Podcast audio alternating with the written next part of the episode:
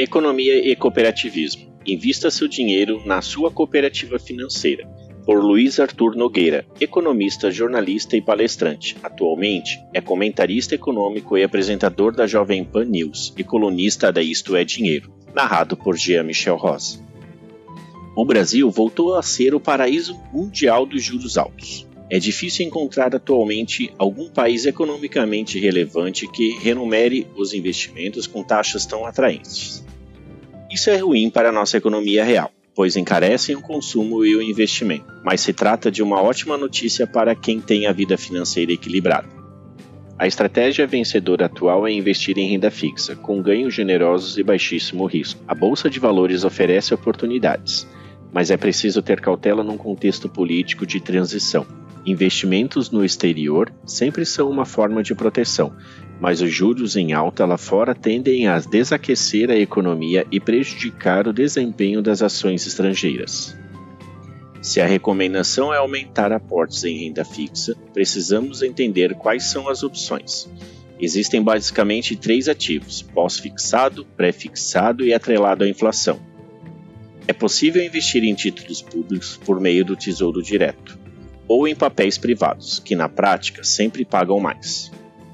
Por definição, o menor risco é o título público, considerando como risco soberano.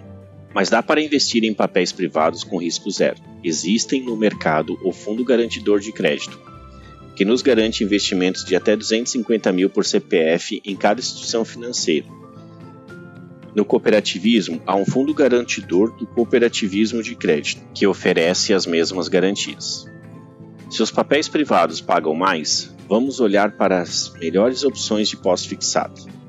Os grandes bancos costumam oferecer para a maioria dos clientes comuns certificados de depósito bancário da própria instituição com remuneração que varia de 85% a 100% do CDI.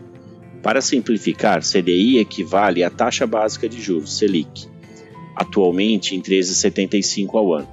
Repare, na melhor das hipóteses, o investidor comum consegue igualar a remuneração que teria num Tesouro Selic, que paga 100% da taxa básica de juros. Outras casas de investimento que se popularizam durante a pandemia oferecem CDBs de bancos menores que pagam até 120% do CDI. São taxas, portanto, mais atraentes do que as ofertadas pelos grandes bancos. Mas se você olhar na sua cooperativa, provavelmente vai encontrar um recibo de depósito cooperativo, que também oferece 100% do CDI ou até mais.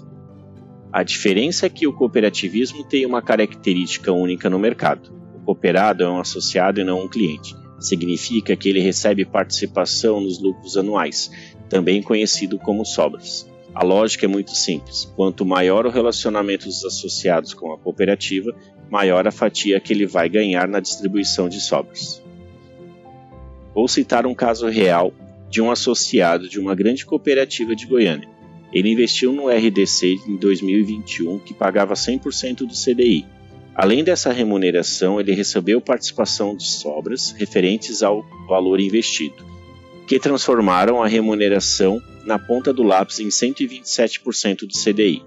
Como ele tinha um relacionamento muito amplo com as linhas de crédito e outros produtos na cooperativa, ele ganhou sobras extras que, no final das contas, aumentaram a remuneração dele para 140% do CDI, percentual que não atingia em nenhuma outra instituição. Portanto, antes de cair no conto do gerente do banco, ou na propaganda mágica de alguma corretora ou banco digital, confira as opções que a sua cooperativa já lhe oferece. Converse com o seu assessor sobre como funciona a distribuição de sobras na sua cooperativa e faça bons investimentos.